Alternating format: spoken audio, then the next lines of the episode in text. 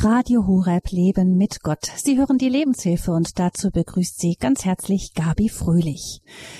Vor bald drei Jahren hat ein kleines Virus die Welt auf den Kopf gestellt. Die derzeitigen Generationen werden die Welt einteilen, die Geschichte einteilen in vor und nach Corona. Virologen sind zu neuen Medienstars avanciert. Manche von ihnen waren zwischenzeitlich ähnlich bekannt wie die Bundeskanzlerin oder Topfußballer. Zwar gibt es mittlerweile Weltthemen, die das Coronavirus ein wenig auf die Plätze verwiesen haben, aber der Winter steht vor der Tür und die Schreckgespenster diverser SARS-CoV-2-Varianten klopfen schon wieder an. Im britischen Oxford lebt und forscht die deutsche Virologin Dr. Miriam Schilling. Zunächst an der Universität Oxford und inzwischen für die Animal and Plant Health Agency AFA, also Tier- und Pflanzengesundheitsagentur. Dort untersucht sie vor allem die Interaktion zwischen Viren und dem angeborenen Immunsystem. Spannend ist, dass Frau Schilling außerdem Theologie studiert. An der Oxford-Universität promoviert sie gerade im Bereich Glaube und Naturwissenschaft und damit verbindet sie ihre naturwissenschaftliche Arbeit mit ihrem persönlichen christlichen Glauben. Miriam Schilling hat ein Buch geschrieben mit dem provozierenden Titel Warum erschuf Gott die Viren? Genau diese Frage ist auch unser Thema heute in der Lebenshilfe und so begrüße ich uns zugeschaltet aus Oxford Miriam Schilling. Herzlich willkommen, Frau Schilling. Ja, vielen Dank für die Einladung, Frau Fröhlich. Äh, schön, äh, live mit Deutschland verbunden zu sein heute Morgen. Mhm.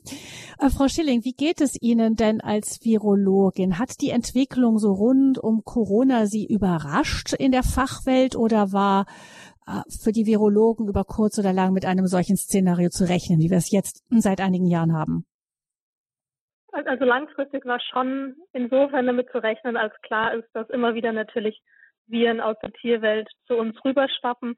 Ich glaube, es hat uns als Gruppe doch überrascht, ähm, wie, wie, wie sage ich mal, wie dramatisch die Kombination der Eigenschaften dieses Virus dann doch ähm, sind, dass es natürlich quasi zum Worst-Case-Szenario ähm, der globalen Pandemie dann gekommen ist. Ja, auch so plötzlich, nicht? Das hat ja alle wirklich kalt erwischt. Ähm die Virologie also die Erforschung der Viren ist eine Schnittstelle zwischen Biologie und Medizin. Sie haben molekulare Medizin studiert und sich dann in Virologie spezialisiert. Was fasziniert Sie eigentlich an Viren so, also als Naturwissenschaftlerin überhaupt? Da gibt es eine ganz, ganz, ganze Reihe Sachen, die mich total faszinieren. Ich glaube, das Erste, was ich äh, damals in der Vorlesung gelernt hatte, ist mal abgesehen davon, dass ein Virus natürlich wahnsinnig klein ist, also man stellt sich, kann sich das so vorstellen, wenn eine Körperzelle so groß ist, ungefähr wie unser Wohnzimmer, dann ist ein Virus ungefähr so groß wie eine Blaubeere. Das sind natürlich äh, wahnsinnige Dimensionsunterschiede und trotzdem schafft so ein Virus eine Zelle so zu manipulieren, dass die Zelle neue Viruspartikel bildet. Also allein dieser Größenunterschied hat mich fasziniert ähm, und dass verschiedene Virusfamilien ganz, ganz unterschiedliche Tricks parat haben, um das zu bewerkstelligen und dass Viren ja eben gar kein Lebewesen an sich sind. Das heißt, das sind ja keine bewussten Entscheidungen, die so ein Virus trifft, ähm, sondern das ist im Prinzip ja nur, nur rein statistisch äh, ein Effekt, der auftritt, weil ein Virus ja im Prinzip nur ein Stückchen Erbgut ist, was geschickt verpackt ist mit ein bisschen Eiweiß, manchmal einer Fetthülle drumherum. Aber im Prinzip sind es ja nur genetische Anweisungen, wie man neue Viruspartikel baut. Und damit ähm, passt dieses Virus so perfekt in den zellulare Maschinerie und nutzt die quasi für ich nenne es mal eigene Interessen, obwohl es ja eigentlich keine Interessen sind, ähm, und, und schafft neue Viruspartikel damit zu produzieren. Also allein die, die Technologie dahinter war faszinierend und natürlich dann auch zu sehen, dass wir jetzt langsam lernen, wo Viren überall in verschiedenen Ökosystemen auftauchen. Also auch irgendwie der, der Maßstab ähm, war mir nicht ganz klar, bevor ich ähm, studiert hatte. Und all die, all die Faktoren haben mich dann so fasziniert, dass ich mehr wissen wollte. Also wir wissen, es ist winzig, winzig klein. Jetzt versteht man auch, warum es einfach durch die Luft sich so verbreiten kann und ein Virus. Und ähm, auf der anderen Seite, es ist kein Lebewesen, sagen Sie. Also wo sortiert man denn die Viren dann überhaupt ein? Ja, das ist auch eine wahnsinnig spannende Frage. Also ich, ich sage immer, ähm, so ein einfaches Beispiel ist, wenn wir zum Beispiel mit einem Bakterium vergleichen. Ein Bakterium ist ein Lebewesen, weil es hat einen eigenen Stoffwechsel. Sprich, wenn ich zum Beispiel ein Bakterium in ein Glas mit Nährlösung ähm, reinlege, dann wird sich das Bakterium da drin vermehren, weil es mit der Nährlösung eben was anfangen kann, einen eigenen Stoffwechsel hat und sich vermehren kann. Wenn ich in die gleiche Nährlösung äh, ein Virus gebe, sitzt das Virus da drin, guckt blöd und, und, und es passiert nichts, weil ein Virus eben immer die Hilfe von der Zelle braucht. Ähm, in, insofern ist da schon ein Unterschied. Das Spannende war jetzt vor ein paar Jahren, da wurden Riesenviren entdeckt, die natürlich äh, viel, viel mehr leisten können als so ein autonormales, kleines, normales Virus ähm, aber eben auch immer noch auf Hilfe angewiesen sind. Und da verschwimmt dann so langsam die Grenze zwischen tot und lebendig ähm, als Definition. Und das macht natürlich theologisch wieder interessant, sich zu überlegen, was macht denn eigentlich Leben an sich aus? Wie definieren wir Leben? Ist Leben nicht etwa mehr als nur die Biologie, die Mechanismen, die wir studieren können? Ähm, genau, in, insofern äh, ist es auch unter Virologen immer wieder spannend, ähm, die Diskussion zu führen, wo wir Viren denn eigentlich hindefinieren und, und wo die Grenze zwischen Leben und Tod eigentlich verläuft. Sie haben eben gesagt, dass Viren an vielen Stellen vorkommen und wirken, dass das auch nach und nach erst jetzt erforscht wird. Was bewirken Viren denn auf dieser Erde, außer dass sie irgendwie ganze Regionen lahmlegen können, weil sie Krankheiten hervorrufen? Aber was bewirken Viren denn sonst noch so alles?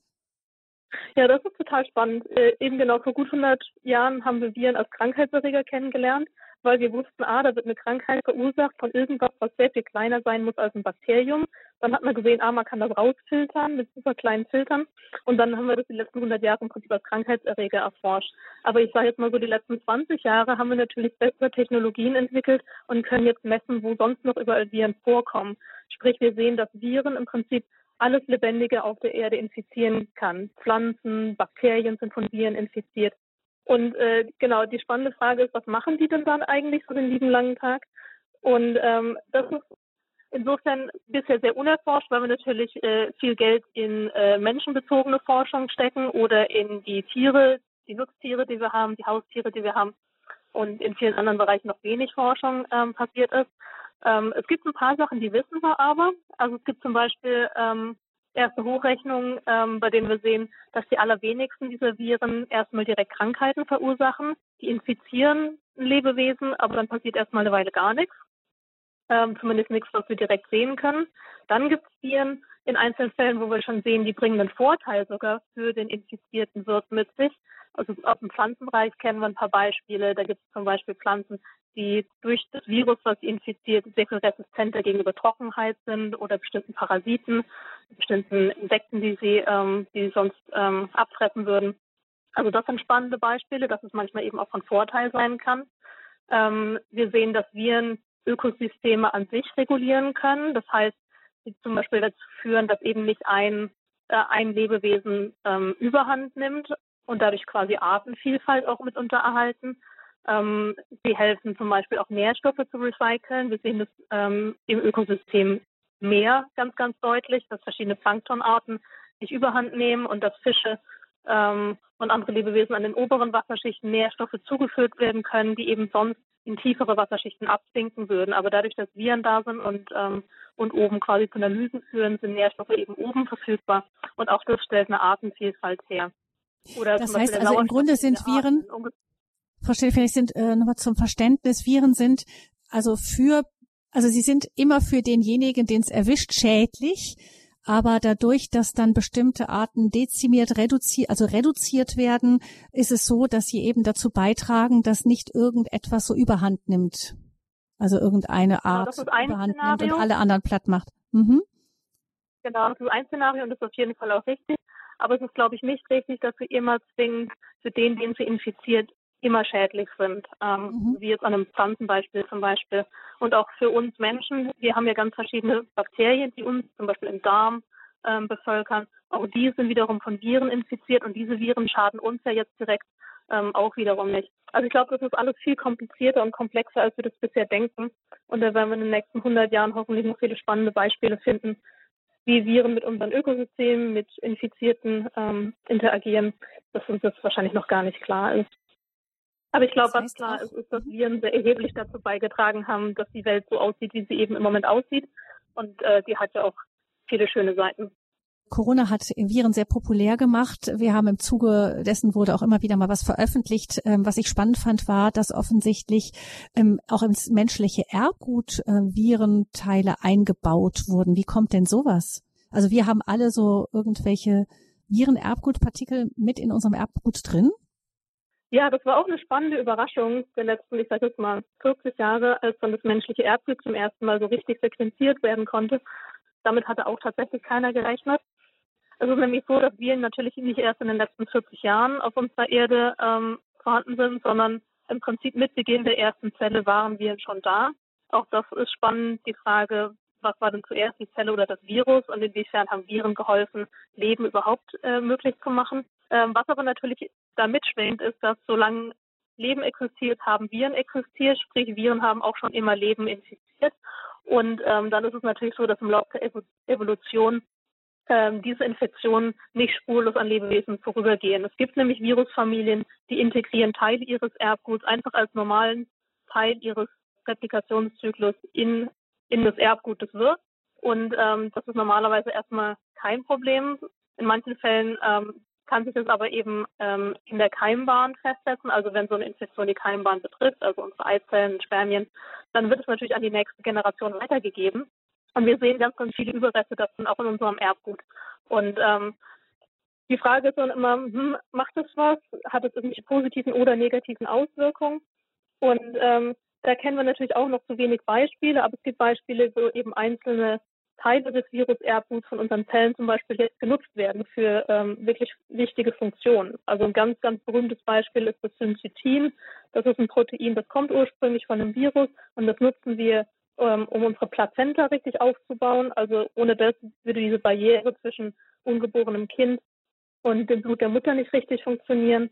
Ähm, und das merkt man auch, wenn das nicht richtig ähm, gebildet wird, ähm, dann kann es eben zu ähm, Problemen in der Schwangerschaft führen. Es gibt Beispiele, wo Proteine genutzt werden, die wir brauchen, um Gene hin und her zu schieben, in dem Moment, wo wir Antikörper bilden, weil wir natürlich ganz, ganz viele verschiedene Antikörper bilden müssen und da braucht es eben Mechanismen, um sicherzustellen, dass es, dass es überhaupt möglich ist. Ähm, und auch da nutzen wir Virus, äh, ehemalige Virusbestandteile.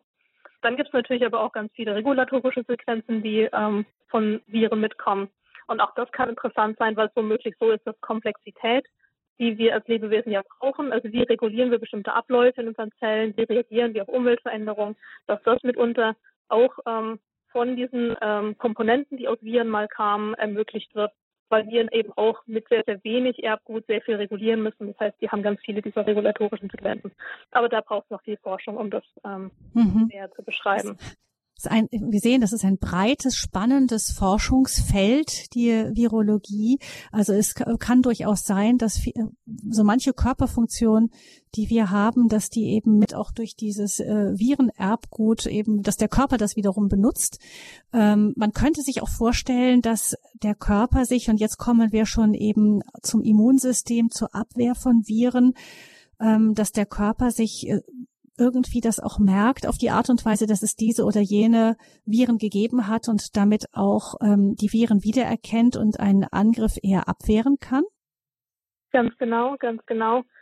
Das ist ja das auch jedes Prinzip der, der Impfung entdeckt wurde, dass wir eben jedes Mal, wenn wir, wenn wir einem Virus begegnen, ähm, uns was merken, wie das ausgesehen hat, wie die Struktur war und äh, wir dann Gedächtniszellen bilden, die dann, wenn das Virus das zweite Mal auf uns zukommt, dann sofort reagieren können. Und äh, das hatte der Herr Jenner eben damals vor gut 100 Jahren gemerkt mit seinen Kuhpocken, dass das äh, tatsächlich nützlich ist und dass man das als, als äh, Impfstoff nutzen kann, um das Immunsystem quasi mit einem harmlosen Szenario vorzubereiten, schon mal zu zeigen, hier, so sieht der Erreger aus, dann geht die richtige Reaktion dann hinterher schneller und effizienter. Hm. Kommen wir jetzt zu dem, was uns in den letzten Jahren halt im, ja, intensiver beschäftigt hat, zu dem, wie Viren krank machen. Was passiert da genau, wenn jetzt ein Virus, kann ein Grippevirus sein, das Coronavirus, welches auch immer, auf den, ja, vom Menschen, auf den Menschen zukommt? Also in aller Regel ist es ja so, wir haben irgendjemanden vor uns, der uns infiziert, vielleicht über die Atemluft, über ähm, Händeschütteln, was auch immer. Und dann, was, was machen diese Viren dann im Körper? Genau, also es gibt im Prinzip zwei, zwei Optionen. Auf der einen Seite ähm, sind natürlich manche Viren insofern schädlich, als dass sie selber dazu beitragen, dass Zellen, die sie infizieren, zerstört werden. Einfach weil das der Weg ist, wie sie aus der Zelle wieder rauskommen. Das ist natürlich äh, super schädlich und, und schwierig. Ähm, dann gibt es aber jede Menge Viren, die im Prinzip erstmal an sich selber keinen Schaden zufügen, wo es dann unser, eben unser Immunsystem ist, was das Virus in der Zelle erkennt. Und das ist ein super cleveres System, wenn man mal ehrlich ist. Wir müssen ja quasi als Immunsystem unterscheiden, was ist fremd und was, ist, was gehört zu uns selbst. Und wenn man sich überlegt, wie viele Sachen äh, wir in unserem Körper haben, wie viele unterschiedliche Proteine und Moleküle, was da, alle, was, da alles zusammengehört, dann ist es ganz schön schwierig, ähm, da Spezifisches auseinanderzuhalten. Und unser Immunsystem hat bestimmte Sensoren in unseren Zellen und die merken an bestimmten Eigenschaften, ähm, dass das, was, was Sie da gerade sehen, eben nicht ganz so aussieht wie das, was von der Zelle normalerweise produziert wird. Das sind ganz, ganz kleine Unterschiede. Die werden wahrgenommen und dann wird so ein Warnsystem initiiert. Und dieses Warnsystem warnt eben nicht nur die eigene Zelle, sondern eben auch alle drumherum liegenden. Das wird übers Blut verteilt, äh, sodass der ganze Körper weiß, Achtung, ähm, hier stimmt was nicht. Und äh, dieses Warnsystem ist dann eben das, was zu Sachen wie Fieber und Husten und also diesen ganz klassischen Erkältungssymptomen ähm, führt, die, wie wir bei Corona gesehen haben, natürlich auch ganz dramatische Auswirkungen ähm, haben können. Und ähm, deswegen gibt es eben ganz, ganz viele Viren, eben nicht nur das Grippevirus, sondern sich andere, die alle diese gleichen Symptome im Prinzip machen, durch die wir uns dann so krank äh, fühlen. Also das ist im Prinzip eine Nebenwirkung unserer, unserer Immunantwort. Und ähm, die also Herausforderung im Körper ist es natürlich, das gut zu balancieren. Also wie viel spezifische Antwort können wir gleichzeitig produzieren äh, und wie viele Nebenwirkungen müssen wir damit in, in Kauf nehmen. Und das ist eine ganz, ganz schwierige Balance oft. Mhm. Das heißt, es gibt zwei Viren. Die einen zerstören direkt Zellen und dann gibt es mhm. äh, die Viren, die im Grunde das, äh, wo die Krankheit durch das Immunsystem, durch den Versuch, diese Erreger aus dem Körper wieder zu entfernen, hervorgerufen werden. Aber was würde denn passieren, wenn jetzt zum Beispiel der Körper nicht reagieren würde und dann, also wenn Sie sagen, das Problem ist dann eigentlich die Reaktion des Immunsystems, warum muss das Immunsystem auf diese Viren denn überhaupt dann reagieren, wenn die an sich gar nicht das Problem sind? Na, die, die werden schon zum Problem, wenn sie überhand nehmen. Also das war jetzt natürlich ein bisschen überspitzt dargestellt. Ähm, insofern müssen wir die schon, schon aus dem Weg ähm, schaffen. Dafür, also wenn zu viele Zellen befallen sind, dann wird es dann doch ein Problem. Also es ist zwar nicht in der Einzelzelle ja, ja. Nein, ein Problem, natürlich. sondern dann in dem Übermaß. Genau. Mhm weil natürlich Zellen in dem Moment, wo, wo sie damit beschäftigt sind, Viruspartikel zu produzieren, in der Regel das Virus es schafft, die Zelle auszuschalten im Sinne von alles, was die Zelle normalerweise tun würde, tut sie dann nicht äh, oder kann sie gar nicht, weil sie überfordert ist ähm, und nur noch auf Viren spezialisiert ist. Und ähm, genau, insofern, das geht natürlich auch nicht. Hm.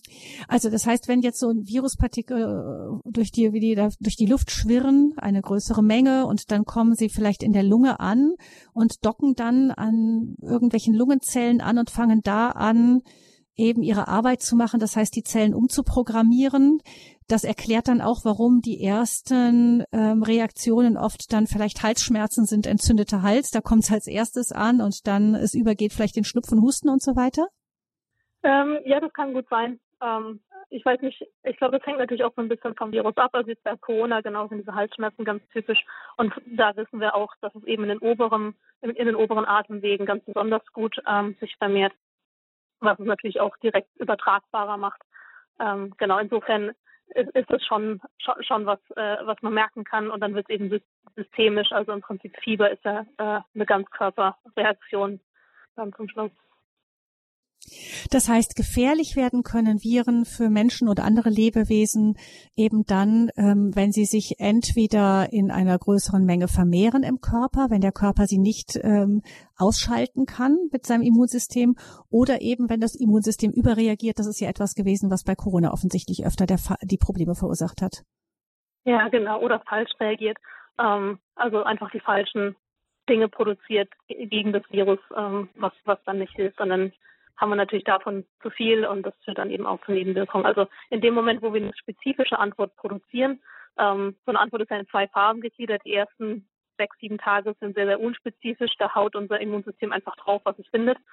Ähm, und dann in der zweiten Woche, da werden ja dann ganz spezifische Antikörper gebildet, ähm, die das dann sehr spezifisch ähm, lösen können, das Problem. Und dann ist natürlich super. Aber es ist natürlich erstmal diese Unerfahrenheit und nicht wissen, was hilft, ähm, was es dann besonders bei neuen Erregern ganz, ganz schwer macht für unser Immunsystem. Lernt der Körper dann mit der Zeit dazu? Sprich, wenn das äh, ein zweites Mal kommt, wird man vielleicht nochmal krank, aber dann weiß der Körper schon eher damit umgehen?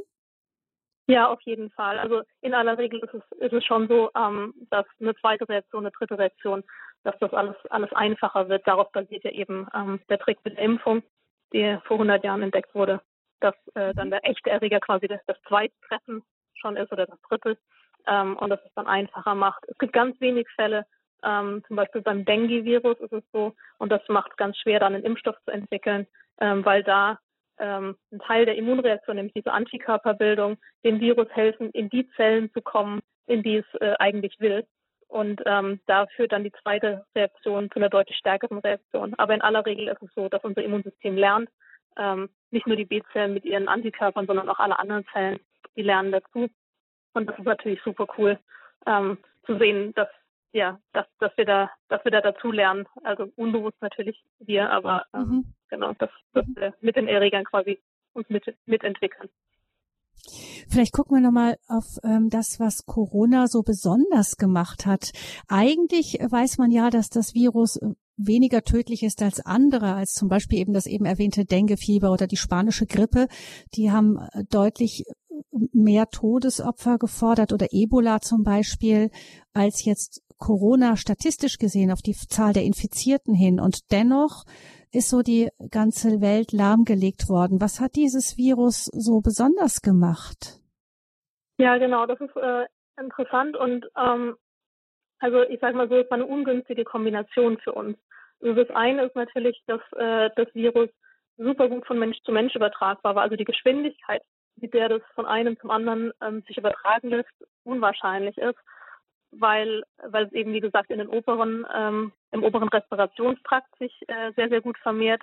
Und man kann dann relativ schnell bis zu vier, fünf Leute infiziert haben, ohne dass man selbst bis dahin irgendwelche Symptome hatte. Ähm, das war zum Beispiel bei anderen Coronaviren wie MERS oder SARS ganz anders. MERS war ganz schlecht von Mensch zu Mensch übertragbar und dadurch kann man es natürlich viel, viel schneller eindämmen. Ähm, und SARS hat damals einfach viel schnellere Symptome verursacht, sodass auch da Betroffene irgendwie ganz schnell sich freiwillig isoliert haben. Wenn ich krank bin, dann äh, zu einem gewissen Grad irgendwann gehe ich auch nicht mehr aus dem Haus. Und das macht es natürlich einfacher.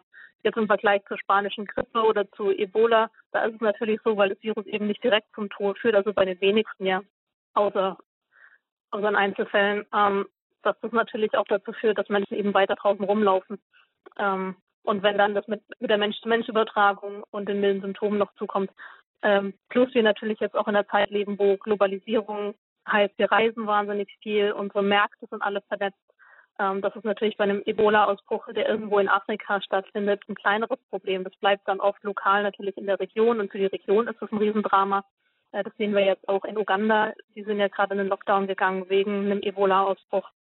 Das, das ist eine andere, andere Dimension noch. Ähm, jetzt bei, bei unserem SARS-Coronavirus. Hm. Gibt es denn inzwischen eine Einigkeit unter den Fachleuten, wo dieses Virus genau herkommt? Da wird ja auch immer wieder spekuliert. Ja, wobei ähm, die ernstzunehmenden äh, Fachleute in der Regel ähm, mehr äh, spekulieren, aus welcher Fledermausart kam es jetzt, was war genau die Route, wie es auf diesen Markt kam. Ähm, also Fachleute sind sich äh, ziemlich einig, dass es ein Virus ist, was eben aus dem Tierreich kam wir haben verschiedene Coronaviren, die in Fledermäusen zirkulieren. Dann gebraucht es in der Regel einen Zwischenwirt, weil so ein Virus natürlich äh, sich an zwei Sachen anpassen muss. Äh, um fit genug zu sein im Menschen, muss es natürlich sich an die zelluläre Maschinerie anpassen und auch gleichzeitig Mechanismen entwickeln, wie es dem menschlichen Immunsystem entgehen kann. Und das ist natürlich einfacher, wenn es über einen Zwischenwirt passiert, der dem Menschen ein Ticken ähnlicher ist als so eine Fledermaus. Und ähm, genau bei, bei anderen Coronaviren war das mal eine Ziebetkatze oder eben, eben Dinge, die uns ähnlicher sind. Und, und das ist noch völlig unklar, was dieser Zwischenwirt zum Beispiel war, weil, weil das Virus ähm, so pathogen ist, dass wir es in allen möglichen ähm, Säugetieren gefunden haben. Also rückblickend natürlich ganz schwer, das zu ähm, betracken, wo es herkam. Aber im Prinzip genau, es kam aus dem Tierreich, ursprünglich Fledermaus, dann vermutlich über einen, über einen Tierkontakt. Hohe Wahrscheinlichkeit sind diese Märkte, einfach weil da die Dichte an Tier und Mensch höher ist. Ähm, das kann natürlich aber jetzt rückblickend vermutlich lange keiner, keiner beweisen. Hm. Aber die, ähm, das, was immer wieder hochkocht, die Vermutung, es könnte aus dem Labor entwischt sein, das erscheint äh, eher unwahrscheinlich? Das erscheint eher unwahrscheinlich, genau. Aber wie ist das, wenn jetzt zum Beispiel geforscht wird? Sie selber forschen ja auch an Viren. Gibt es da ähm, Lecks oder die Möglichkeit eben, ich meine, es kann ja immer ein Unfall sein, es kann aber auch mit Absicht passieren, dass sowas in Umlauf gebracht wird. Das ist ja immer die Sorge auch. Ähm, es steht dann manchmal der, das Wort Biowaffen im Raum. Besorgt Sie so etwas als Forscherin oder sagen Sie, nee, das ist ein Szenario, das kann ich mir jetzt wirklich nicht vorstellen? Ähm, also ich glaube, was, was so Biowaffen angeht, natürlich ist das eine Sorge und das äh, kennt man ja auch als Nichtforschender. Letztlich alles, was wir Menschen entwickelt haben, vom Messer bis zum Computer, das kann ja alles ähm, auch missbraucht werden. Äh, insofern können natürlich auch biologische Entdeckungen und was wir medizinisch können, das kann natürlich logischerweise alles alles auch missbraucht werden. Insofern macht mir das ähnlich groß Sorge, wie dass äh, jemand mein Küchenmesser missbraucht. Also es, es gibt immer Menschen, die versuchen, das zu missbrauchen. Auf der anderen Seite, was so Sicherheitslecks angeht, da habe ich relativ großes Vertrauen in unsere, also an, angenommen, da ist ein Forschender, der sich auskennt und äh, das will ich hoffen für die meisten, die da in diesen Laboren arbeiten. Dann gibt es da so viele Sicherheitsmaßnahmen, die da platziert werden, dass selbst wenn jemand mal einen schlechten Tag hat, dass da im Prinzip eigentlich, selbst wenn da mal im Labor ein Unfall passiert, bis, bis das nach draußen kommt, das ist höchst, höchst unwahrscheinlich, weil wir natürlich verschiedene Sicherheitsbereiche haben. Das sind Schleusensysteme, da ist der Luftdruck innen drin niedriger als außen. Das heißt, im Prinzip Luft strömt immer nur nach innen statt nach außen. Das sind Sicherheitsanzüge und also da, da sind einfach ganz, ganz viele Maßnahmen. Ähm, und natürlich auch, es ist ja auch nicht so, dass, dass jeder Hin zum Kunst mit einem hochpathogenen Virus arbeiten darf. Ähm, da gibt es natürlich auch ähm, auch Kategorien und Anträge, die man stellen muss, wenn man mit einem bestimmten Virus arbeiten muss. Genau, insof insofern macht mir das jetzt an sich wenig Sorge. Einfach weil ich Vertrauen in die, in die Maßnahmen habe, die wir, die wir regelmäßig auch kontrollieren. Das, das ja, alles, hoffentlich auch in anderen Teilen der Welt. Auch in anderen Teilen der Welt ja, das, ist das so, würden Sie gut, sagen. Da muss man natürlich ein bisschen drauf hoffen, aber China ist jetzt natürlich auch kein Entwicklungsland. Ähm, mhm. China macht, macht gute Arbeit, wenn es darum geht, ähm, technologisch versiert zu arbeiten. Mhm. Also in, insofern, ja, wäre ich sehr weniger besorgt. Warum erschuf Gott die Viren, ist unser Thema hier in der Lebenshilfe bei Radio Horeb. Frau Dr. Miriam Schilling ist unser Gast. Sie ist ähm, Virenforscherin, Virologin und arbeitet im englischen Oxford, forscht an Viren, studiert aber auch Theologie. Wir wollen gleich mit ihr noch sprechen über die Frage eben Glaube und Naturwissenschaft, gerade im Zusammenhang mit Viren, eben die Frage, was, was könnte sich der Schöpfer dabei gedacht haben, als er die Viren erschuf. Natürlich ähm, können wir da nicht, äh, ist es, kann, kann man das nicht wahrscheinlich eins zu eins beantworten, aber wir sind gespannt, was Frau Schilling uns dann gleich nach einer Musik noch zu dieser Frage auch sagen kann.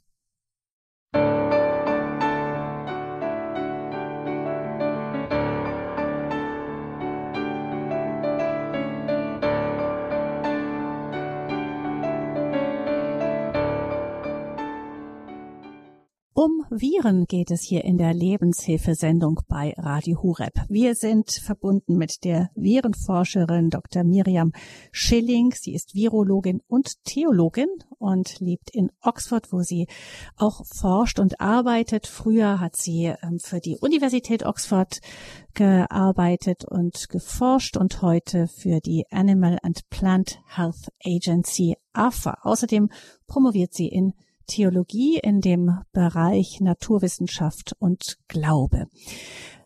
Frau Schilling hat uns schon erklärt, eben was Viren alles für Funktionen haben, was für spannende Wesen sind, wie sie überhaupt wirken und welche Unterschiede es auch gibt. Wir haben ein wenig geschaut, auch nochmal genauer hin auf das Coronavirus, was das so speziell gemacht hat. Jetzt gucken wir ein wenig nochmal auf die, ähm, auf den theologischen Aspekt Ihres Forschens. Aber zunächst möchte ich Ihnen, liebe Hörerinnen und Hörer, noch die Hörernummer mit durchgeben, damit Sie auch sich schon melden können in dieser Sendung. Vielleicht haben Sie auch Fragen an eben diese Virenfachfrau Miriam Schilling. Sie können anrufen unter 089 517 008 008. Die Nummer zur Lebenshilfe zum Thema Warum erschuf Gott die Viren? Über Viren geht's unter 089 517 008 008. Herzlich willkommen. Ihre Fragen rund um das Thema Viren. Ähm, Frau Schilling, also Sie studieren ja auch Theologie und es ist ja immer wieder so, dass Menschen, die im naturwissenschaftlichen Bereich sind, die sagen irgendwie, das mit der Theologie ist mir viel zu spekulativ und ähm, ich halte mich gerne an diesen Fakten fest, die mir äh, die Naturwissenschaft gibt. Wie kombinieren Sie das denn? Wie kombiniere ich das? Also ich glaube, auf der einen Seite ähm, ist äh, Theologie natürlich in, in vielen Bereichen so, dass wir die letzte Antwort nicht haben, aber wir haben natürlich durchaus äh, Informationen. Also allein durch die Tatsache, dass wir äh, einen biblischen Text haben, der in vielerlei Hinsicht ganz, ganz klar Gott und seinen Charakter beschreibt, da wissen wir natürlich viel über die Welt außerhalb der Naturwissenschaft.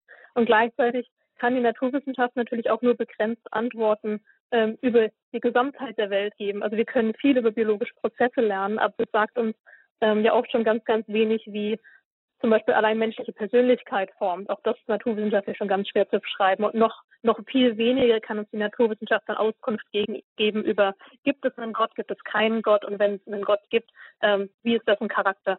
Und äh, insofern sind es zwei Welten, die sich meiner Meinung nach eher komplementieren als äh, gegeneinander ausspielen, weil sie eben ganz, ganz unterschiedliche Methoden haben, weil sie ganz unterschiedliche Zugangsweisen haben, ganz unterschiedliche Dinge lernen können. Und ich glaube, das macht es für mich besonders spannend, dass ich äh, das Gefühl habe, äh, die Bibel ist kein Biologiebuch, sondern äh, dazu muss ich unseren Planeten selber studieren, wenn ich mehr über die Welt, die Gott geschaffen hat, lernen will. Und gleichzeitig kann die Naturwissenschaft mir aber ganz auch eigentlich nichts über Gott groß sagen, sondern da brauche ich dann, da muss ich andocken an das, was ich in der Welt beobachte, an das, was mir die Bibel mit, mit Beispielen aus der Welt äh, über Gott zeigt. Und in, insofern finde ich das eine ganz, ganz tolle Kombi für mich. Hm. Wie ist das denn in Ihrem Kollegenschaft? Wird das verstanden oder sind Sie da so ein, ein seltsames Subjekt? Ich bin da, glaube ich, schon ein seltsames Objekt, aber in beiden Welten. Also ich bin im, im christlichen Lager ein seltsames Objekt, äh, weil ich Viren mag und Interesse daran habe, wobei das jetzt mit der Pandemie ein bisschen einfacher zu erklären war. Also weil, es einfach mehr Anknüpfungspunkte war und ich mehr Beispiele erzählen konnte, weil Leute tatsächlich auch Interesse plötzlich hatten. Im Labor natürlich bin ich da ähm, insofern merkwürdig, als, äh, als dass es schon eher ungewöhnlich ist. Wobei, ich sage es mal so, dass viele, wenn sie ehrlicher darüber nachdenken und die ehrlichen Gespräche gibt es durchaus auch, denen natürlich auch klar ist, wo die, wo die Begrenzung der Naturwissenschaft ist und dass sie eben keine Aussage treffen können über die Existenz oder Nicht-Existenz eines Gottes. Und dann merkt man, das sind natürlich auch Menschen, die haben auch Fragen über das Leben. Ähm, und da, da kann man dann wieder anknüpfen. Und da gibt es durchaus auch, ich sage jetzt mal generell spirituelles Interesse. Das ist nicht so, dass es nicht existiert. Genau, aber ich bin natürlich da schon irgendwie besonders. Also Missionsfeld Naturwissenschaft. Ähm, äh, Frau Schilling, noch eins, bevor wir zu dem Ärzte der ersten Hörerin äh, kommen. Ähm, eine, an, wir freuen uns natürlich gerne an einer Blume, an einer schönen Blume, an schönen Pflanzen, an einer Katze, die sich vielleicht uns auf den Schoß setzt oder einem Hund, der treu neben uns herläuft. Also es gibt so bestimmte ähm, ja, Schöpfungen, die oder genau, Geschöpfe, die uns, die uns sehr ansprechen. Und dann stehen wir aber plötzlich vor einer, einer Zecke oder vielleicht einem Virus und fragen uns, lieber Gott, was soll denn das jetzt schon wieder? Wie gehen Sie damit um? Sie haben ja das Buch auch, Ihr Buch auch überschrieben mit dem Titel Warum erschuf Gott die Viren? Was würden Sie denn dazu sagen? Äh, öffnen Sie uns doch mal die Augen für diese eher unangenehmen Zeitgenossen unter den Geschöpfen. Also ich hoffe, ich habe schon äh, ein bisschen eruiert, äh, warum ich glaube, dass sie nicht nur unangenehm sind. Also ich glaube, auch da gibt es viel Schönheit zu entdecken. Ähm, worauf ich im Buch so ein bisschen äh, spekuliere, ist, dass wenn ich den äh, Lesenden so mit, mit mir mitnehme, so auf Entdeckungsreise, dass es eben immer wieder Punkte gibt, wo wir anhalten können und dann tiefere Lebensfragen stellen. Also ich habe es vorhin schon angedeutet, die Frage nach dem, ähm, was ist denn Leben eigentlich? Und dann so ein bisschen zu staunen, dass Leben eben deutlich mehr ist als einfach nur ein biologischer Prozess und dass wir da natürlich auch, auch Gott und, und Fragen nach Seele und Geist stellen können. Ähm, also das ist so ein bisschen, wo es losgeht.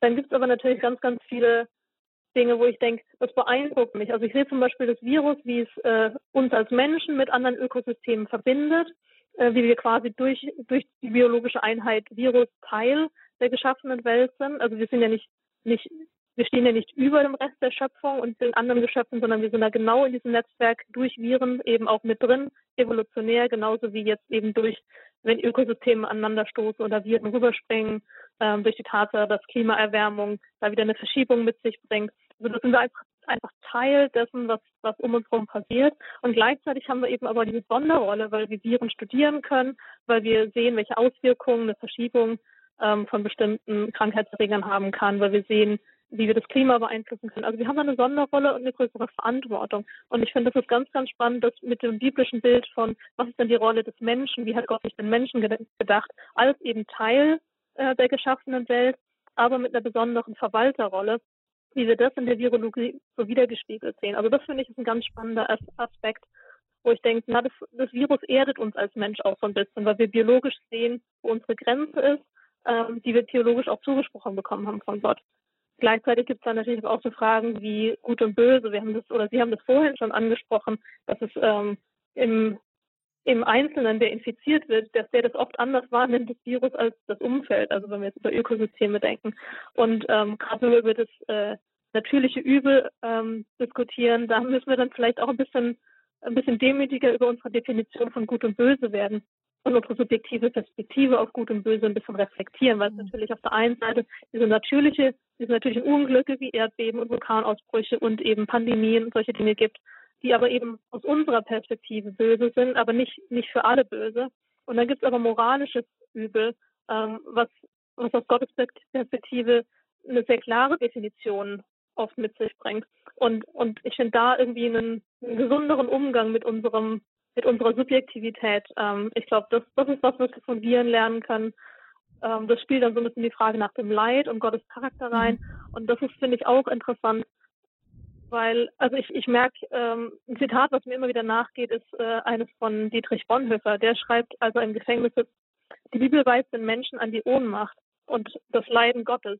Nur der leidende Gott kann helfen. Insofern kann man sagen, dass die beschriebene Entwicklung zur Mündigkeit der Welt durch die mit einer falschen Gottesvorstellung aufgeräumt wird, den Blick frei macht für den Gott der Bibel, der durch seine Ohnmacht in der Welt Macht und Raum gewinnt.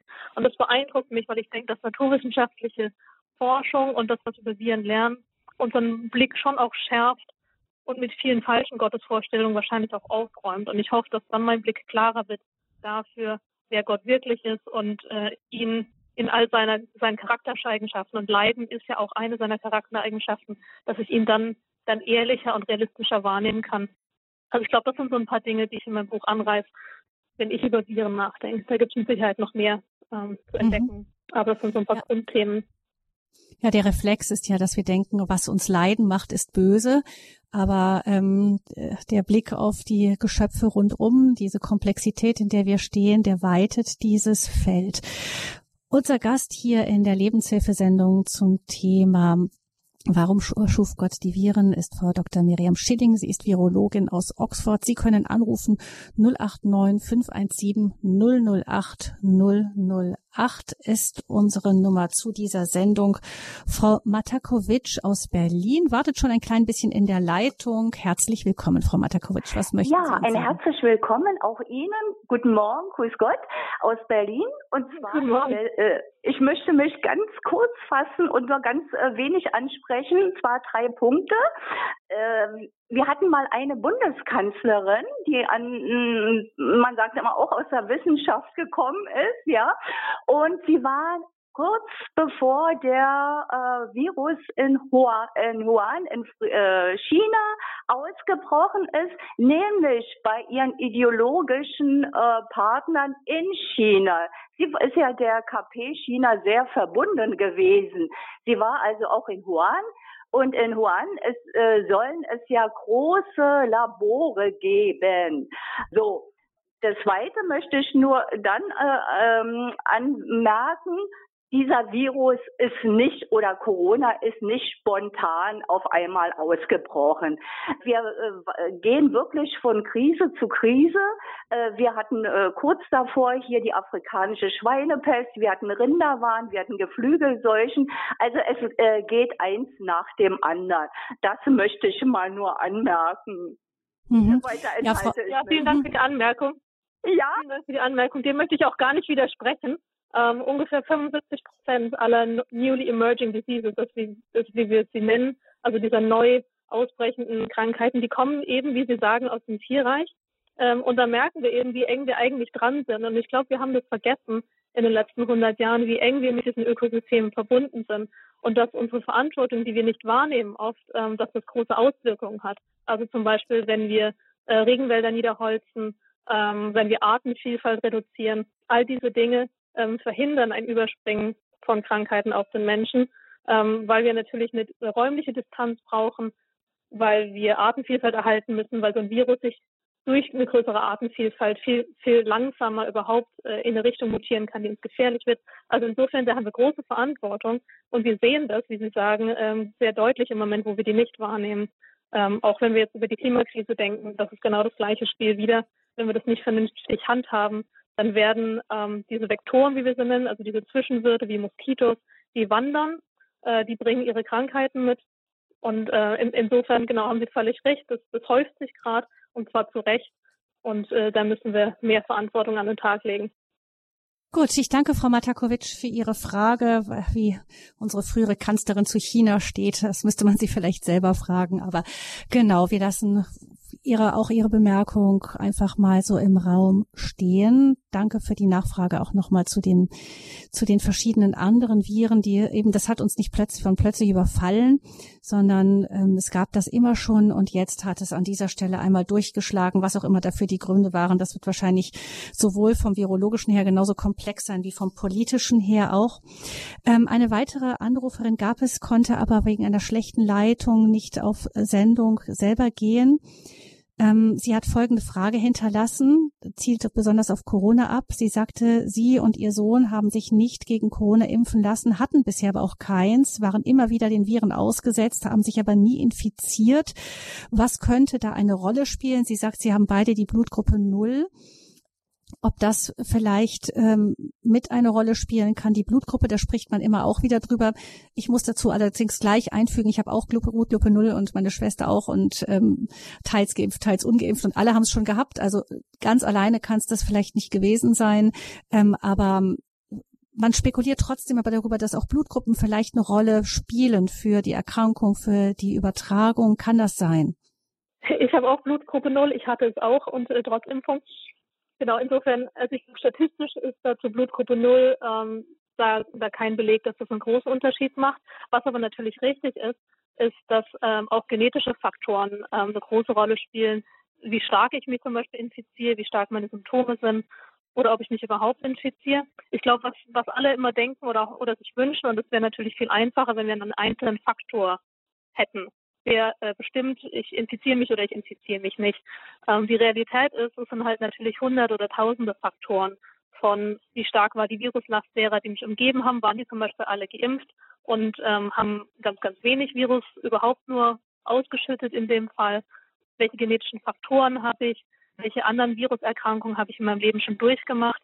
Ähm, all das beeinflusst natürlich auch die Reaktion meines Immunsystems. Wie körperlich fit bin ich? Ähm, Habe ich irgendwelche Vorerkrankungen? Also es gibt unendlich viele Faktoren, die damit reinspielen. Äh, das sind jetzt die offensichtlicheren, die ich jetzt aufgezählt habe, weil wir die eben tatsächlich statistisch ein bisschen rausrechnen können und, und da sehen, das sind Tendenzen. Aber das sind natürlich noch wahnsinnig viel, viel mehr Faktoren. Aber es kann schon ähm, sein, dass es eben so die Faktoren so zusammenspielen, dass manche Leute einem bestimmten Virus immer wieder ausgesetzt werden und einfach nicht krank werden. Das kann schon sein. Also ich glaube, nicht krank ist über, über die nächsten äh, Jahrzehnte wahrscheinlich unrealistisch, aber es kann zum Beispiel sein, dass sie sich infizieren und gar keine Symptome entwickeln. Sprich, äh, wenn man quasi Antikörper bestimmen würde, überhaupt mal merken würde, ah, das Virus wurde, wurde quasi, sie wurden dem Virus ausgesetzt, sie haben sich kurz infiziert, das Immunsystem hat es direkt geklärt. Und also solche Fälle wird es geben. Ähm, und das ist natürlich schön. Also das freut mich einfach zu hören, ähm, dass es so Erfahrungen natürlich auch gibt. Ähm, mhm. Natürlich aber, wenn wir die, die globalen Zahlen angucken, ähm, die wenigsten, die in Anführungszeichen so viel Glück haben. Und das kann natürlich jetzt auch an dem einen Erreger liegen ähm, oder eben in zehn Jahren anders aussehen, die Lage. Aber genau, es, es kann gut sein, dass es eben in Einzelfällen Leute gibt, die sich ganz, ganz, die sich nicht infizieren. Ich kenne auch noch Leute aus meinem Umfeld, die hatten es bisher auch noch nicht. Aber das sind wirklich wenige inzwischen. Mhm, genau. Also aber Blutgruppe kann ein Faktor sein. Dann hören wir als nächstes, ich hoffe, die Frage wurde beantwortet, Herrn Peter aus Megesheim. Grüße Sie, guten Morgen. Guten Morgen, hallo. Hier, guten Morgen. Ich hätte eine Frage in Richtung, äh, wenn Sie das so darstellen. Ich habe mich nicht so tief damit beschäftigt, äh, mit dem ganzen Thema. Bedeutet das nicht auch, die Wissenschaft ist noch gar nicht ganz in der Lage zu verstehen, was in unserem Immunsystem so abläuft.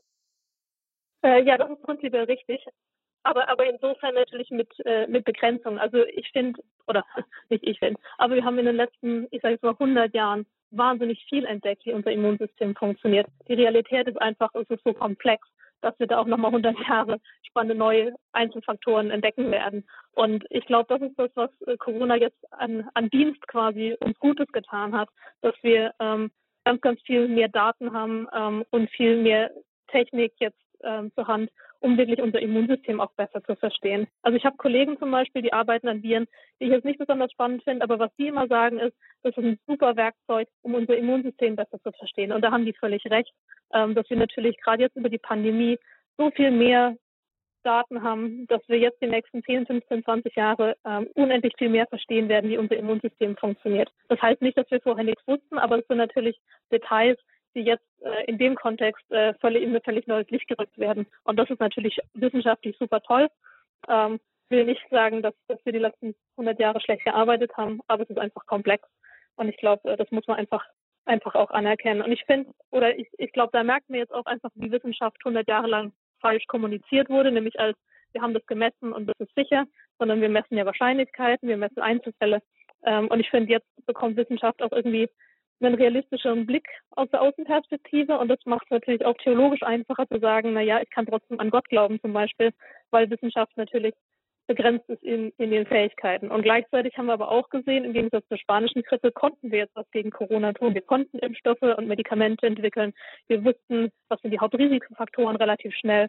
Und insofern, genau, ähm, es ist so eine Balance. Ne? Wir, auf der einen Seite gibt es noch viel zu entdecken und das hat uns die Pandemie ganz klar gezeigt. Es hat uns gezeigt, wo Wissenschaft lernen muss auch wie sie besser kommunizieren kann. Und ähm, genau, gleichzeitig konnten wir ja aber auch schon viel tun. Ähm, genau. Ja, also mein, ich bin also der Mensch durch Corona, durch ich, ich war immer, also mich hat es sehr belastet, dass ich nicht in die Kirche gehen konnte, viele Dinge. Ich habe auch schöne äh, Beispiele oder es war eine sehr, für mich eine persönlich eine sehr schöne Zeit, aber ich vertrete mit einem guten Gottvertrauen und ein bisschen Demut kann man auch ein Virus überstehen. Ja, das ist richtig. Und ich glaube, da sind sie nicht allein. Ich glaube, uns ist es allen schwer gefallen, zum Beispiel nicht in die Kirche zu gehen. Ähm, und klar haben Kirchen da sich Mühe gegeben, gute Ersatzlösungen zu finden und die haben uns überleben lassen. Ähm, aber es ist natürlich kein Ersatz. Und da haben sie völlig recht. So eine Pandemie ist, ist einfach eine Krise. Und ich glaube, das, das sehen wir jetzt natürlich, wo eine Krise die andere jagt auch, dass äh, nur weil eine Pandemie jetzt irgendwie tragbarer wird, dass das nicht heißt, dass das die letzte Krise war. Ähm, dass wir da schon, schon von unserem unserem Herrgott sehr abhängig sind. Ähm, und ich glaube, das, ja, das ist eine, eine, Realität, mit der, mit der wir alle irgendwie leben müssen. Hm. Immer wieder ein Ringen auch darum, wie antworten wir ja, auf genau. die jeweilige Krise, ja. welche Antworten finden wir da. Dankeschön, Herr Peter, für Ihren Einwurf. Alles Gute Ihnen. Dann hören wir als nächstes Frau Nowak aus der Pfalz. Guten Morgen. Ja, grüß Gott. Guten Morgen. Ich wollte Morgen. eine Ergänzung Guten Morgen. Die äh, Forscherin und die Autorin hat äh, vorhin den Dr. Jenner angesprochen ähm, bezüglich ähm, dem Segen der Impfung.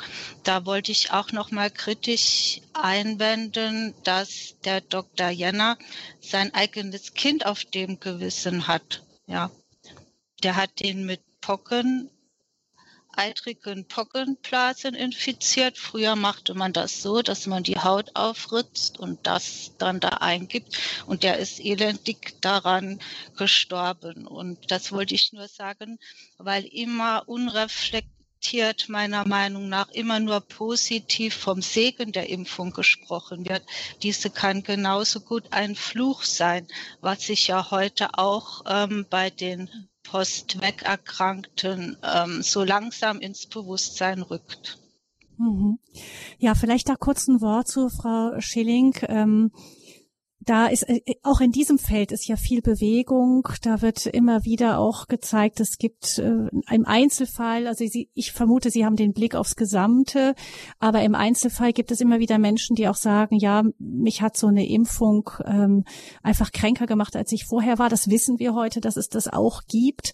Also auch da die Frage immer wieder auch kritisch hinterfragen, was passiert da genau, wo ist Segen, wo kann Segen zum Fluch, äh, der vermeintliche Segen auch zum Fluch werden? Ja, genau. Und das ist natürlich auch nichts, was ich negiere, dass durch diese Impfung Leute natürlich auch krank geworden sind, ähm, wie es eben bei allen anderen Medikamenten letztlich ja auch äh, zu Nebenwirkungen kommen kann. Ähm, das ist natürlich insofern eine Risikoabwägung, bei der ich auch verstehe, dass jeder Einzelne die für sich äh, treffen muss. Nichtsdestotrotz natürlich im global, auf, auf, auf die globale Perspektive gesehen, ist es einfach so, dass statistisch gegen Viren wenig getan werden kann. Es gibt jetzt ein paar Medikamente, aber dadurch, dass ein Virus eben kein Lebewesen ist, gibt es im Prinzip die Haupt zwei Wege, ein Virus zu vermeiden. Ist entweder ich schließe mich in mein Zimmer ein und vermeide den Kontakt nach außen. Ich vermeide, dass ein Moskito mich stechen kann, Moskitonetz, Sprays, was auch immer, solche Dinge. Und natürlich dann die Impfung, die verhindert, dass das Virus in meine Zelle kommt, weil Antikörper ähm, das Virus vorher abfangen. Insofern ist es natürlich definitiv ein Riesensegen. Und wir wissen jetzt auch bei den Nebenwirkungen, dass ähm, die gleichen Sorte Nebenwirkungen auch vom Virus verursacht werden, nur deutlich häufiger. Das hilft natürlich, und das verstehe ich im Einzelfall nicht, weil natürlich jemand, der einen Impfschaden davon getragen hat, auch nicht weiß, ob er den gleichen Schaden nicht auch durch eine Infektion davon getragen hätte, vielleicht ja nicht. Insofern auf, auf Einzelfallebene ist es natürlich immer tragisch und ich glaube auch nicht, dass da irgendein Virologe stehen wird und sagen wird, ach, das ist mir egal äh, Virologen sind ja auch Menschen, auch die die Impfung ähm, vorangetrieben haben, sind auch Menschen, die haben sich in, in, geimpft, die haben ihre Großeltern und Eltern in, geimpft. Insofern, da stecken natürlich auch menschliche Schicksale hinter denen, die an Impfungen arbeiten. Aber ich glaube, ich und äh, da spreche ich äh, mit Sicherheit für den aller, allergrößten Teil meiner Kollegen. Wir sind wahnsinnig dankbar, dass es diese Technologie gibt, weil wir natürlich dadurch dem neuen Virus nicht, nicht schutzlos ausgeliefert sind. Ich das kann uns vielleicht auch helfen. Mit, ähm, mhm. Verstehen ganz kurz, kann es vielleicht auch helfen, auch da. Ja, mhm, gut. Genau. Ich, ich für mich vergleiche die Risikoabwägung. Gehe ich das Risiko ein, mich impfen zu lassen oder ein Medikament zu nehmen, ähm, immer mit, wenn ich ins Auto steige, dann kaufe ich natürlich in der Regel, wenn ich ein Auto kaufe, eines mit einem Airbag. Ähm, und ich ziehe den Sicherheitsgurt an, weil ich weiß, dass rein statistisch in allen allermeisten Fällen ähm, das nützt. Es gibt aber auch Unfallszenarien und das wissen wir auch, wo es besser gewesen wäre, ich hätte keinen Sicherheitsgurt getragen, sondern wäre durch die Frontscheibe aus dem Auto rausgeschleudert geworden. Ähm, das sind aber sehr spezifische Unfallszenarien. Und die vorher vorherzusagen, das ist genau das Gleiche mit der Impfung, das ist einfach bisher bisher unmöglich. Das heißt nicht, dass die Technologie der Impfung sich nicht weiterentwickeln wird und da sind wir auch alle dankbar für die, die sich da reinfuchsen. Genau, aber insofern ist es und bleibt eine Risikoabwägung und ich glaube, genau, im Einzelfall ist es immer tragisch. Das wird auch keine absprechen, global gesehen. Vielleicht ist es da ist wichtig einfach. ist vielleicht, dass wir auch da demütig bleiben und ähm, ehrlich wissenschaftlich das Ganze in den Blick nehmen. Das wird ja genau. auch manchmal ähm, hat eine Weile gebraucht, vielleicht bis eben, weil gerade diejenigen, die Impfschäden haben, oft beklagen, dass sie einfach nicht ernst genommen wurden und dass äh, keiner ihnen genau. geglaubt hat und dass alles auf die psychische Ebene geschoben wurde. Das sind tatsächlich persönliche Dramen, für die wir aber auch vielleicht gesellschaftlich eine Verantwortung tragen. Also da ehrlich hinzuschauen. Ich denke, Frau Nowak, dass das, das auch richtig. ihr Mitanliegen war, dass man da offen wissenschaftlich dran geht und wirklich statistisch sauber arbeitet. Denke, genau, genau. Kann nie falsch sein. Vielen Dank, Frau Nowak, für Ihre ähm, Ein Anmerkung. Frau Elisabeth aus Mittelfranken hat sich gemeldet. Ich begrüße Sie herzlich. Ja, grüß Gott. Ich bin richtig dankbar, meine Gedanken da auch ausdrücken zu können. Bevor dieser Virus aufgetreten ist, habe ich ungefähr eine Woche vorher äh, in unserem Seniorenclub in St. Otto äh, war ein, ein äh, Vortrag und auch wurden Kurzfilme gezeigt, unter anderem von China, von einem Markt. Und es war so fürchterlich, wie die Tiere dort gehalten wurden, wie die, äh, ich musste oft die Augen zumachen, wie die zum Beispiel einen lebenden Frosch auseinandergezogen haben, weil einer nur einen halben wollen. Also es war fürchterlich. Und dann eben kurz drauf kam die Nachricht, dass der Virus äh, unterwegs ist und eine Fledermaus äh, das über, äh, übertragen hat von China her. Und da habe ich schon mal mich, habe ich gedacht, das kann gar nicht anders sein. Und dann nach längerer Zeit ähm, habe ich dann im Deutschlandfunk eine Sendung gehört. Und zwar kam die aus dem äh, Museum in Bonn, wo der erste Neandertaler äh, äh, liegt, der vor, ich weiß nicht wie viele Jahren, ich denke vor 50 Jahren, da bei Düsseldorf äh, gefunden wurde. Und da waren Wissenschaftler in diesem Museum, auch äh, aus England einen, der vor allem jetzt für mich wichtig war, und auch eine Schulklasse, die da Fragen stellen konnte und alles. Und da sagte dieser Wissenschaftler, dass also dieser Neandertaler diesen Virus hatte. Und unter anderem, dass eben der Neandertaler nur Fleisch gegessen hat. Er war also ein Jäger und hat nur von Fleisch gelebt. Und durch die DNA konnten die das eben feststellen. Das kann man ja heute. Und da ist mir, und dann sagte er noch, also der Neandertaler und unsere Menschen, also die wir jetzt sind, die sind ja dann von Afrika äh, dazugekommen, dass die nicht nur sich bekriegt haben, aber auch zum Teil eben sich verbunden haben. Und das, äh, ich meine, das ist, ist jetzt wahrscheinlich eine Vermutung gewesen, dass äh, die, die jetzt mehr Neandertal, äh, Neandertaler Anteil haben, vielleicht anfälliger sind. Aber das ist immer nicht so wichtig für mhm. mich. Aber ich habe. Frau Elisabeth, haben Sie eine Frage noch? Äh, bitte? Ja. Haben Sie eine Frage an Frau Schilling? Äh, Moment, Oder? ich wollte jetzt nur sagen meine Gedanken dazu und das ist dann der Schluss. Und mhm. ich habe mir dann gedacht, der Neandertaler war reiner Fleischesser. Und wenn ich jetzt die, die Theken sehe, wenn ich die Tierhaltung sehe, wenn ich sehe, wie viel Fleisch wir verzehren, ob da nicht auch, ja, das ist eine Frage äh, mhm. letztendlich, ob nicht auch wir eben da anfällig geworden sind durch unser vieles Fleischessen. Äh, mhm. Also das ist ja auch bekannt. Das geht ja auch jetzt durch Rundfunk und und alles mit dem vielen Fleisch und der Tierhaltung und allem.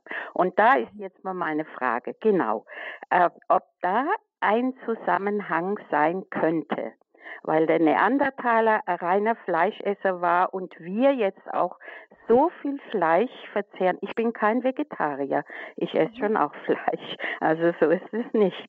Aber ähm, ob nicht da ein Zusammenhang sein kann. Dann geben wir doch die Frage an Frau Dr. Schilling weiter, damit wir noch die Zeit haben, Sie die Antwort zu hören, Frau Schilling. Ähm, genau, also ich kenne die Publikation auch. Ähm, das ist sehr spannend, dass der Neandertaler eben ähm, ja logischerweise, wie ich vorhin auch erzählt habe, äh, sich auch mit Viren infiziert hat und dass das auch Auswirkungen auf uns heute hat.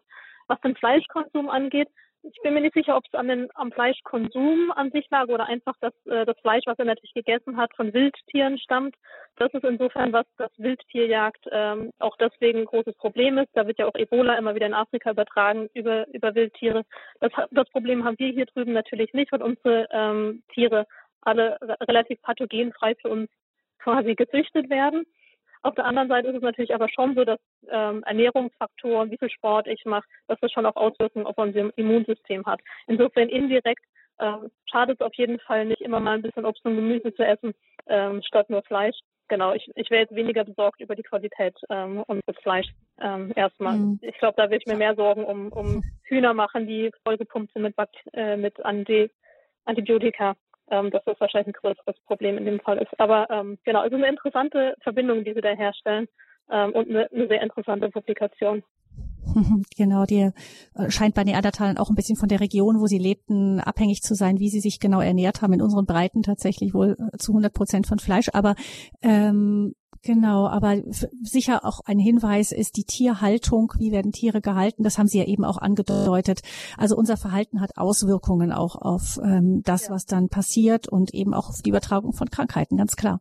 Vielen Dank, Frau Elisabeth, für Ihren, für Ihren Gedanken zum Thema. Eine letzte Hörerin können wir noch mit hineinnehmen, meldet sich anonym aus Bayern. Guten Morgen.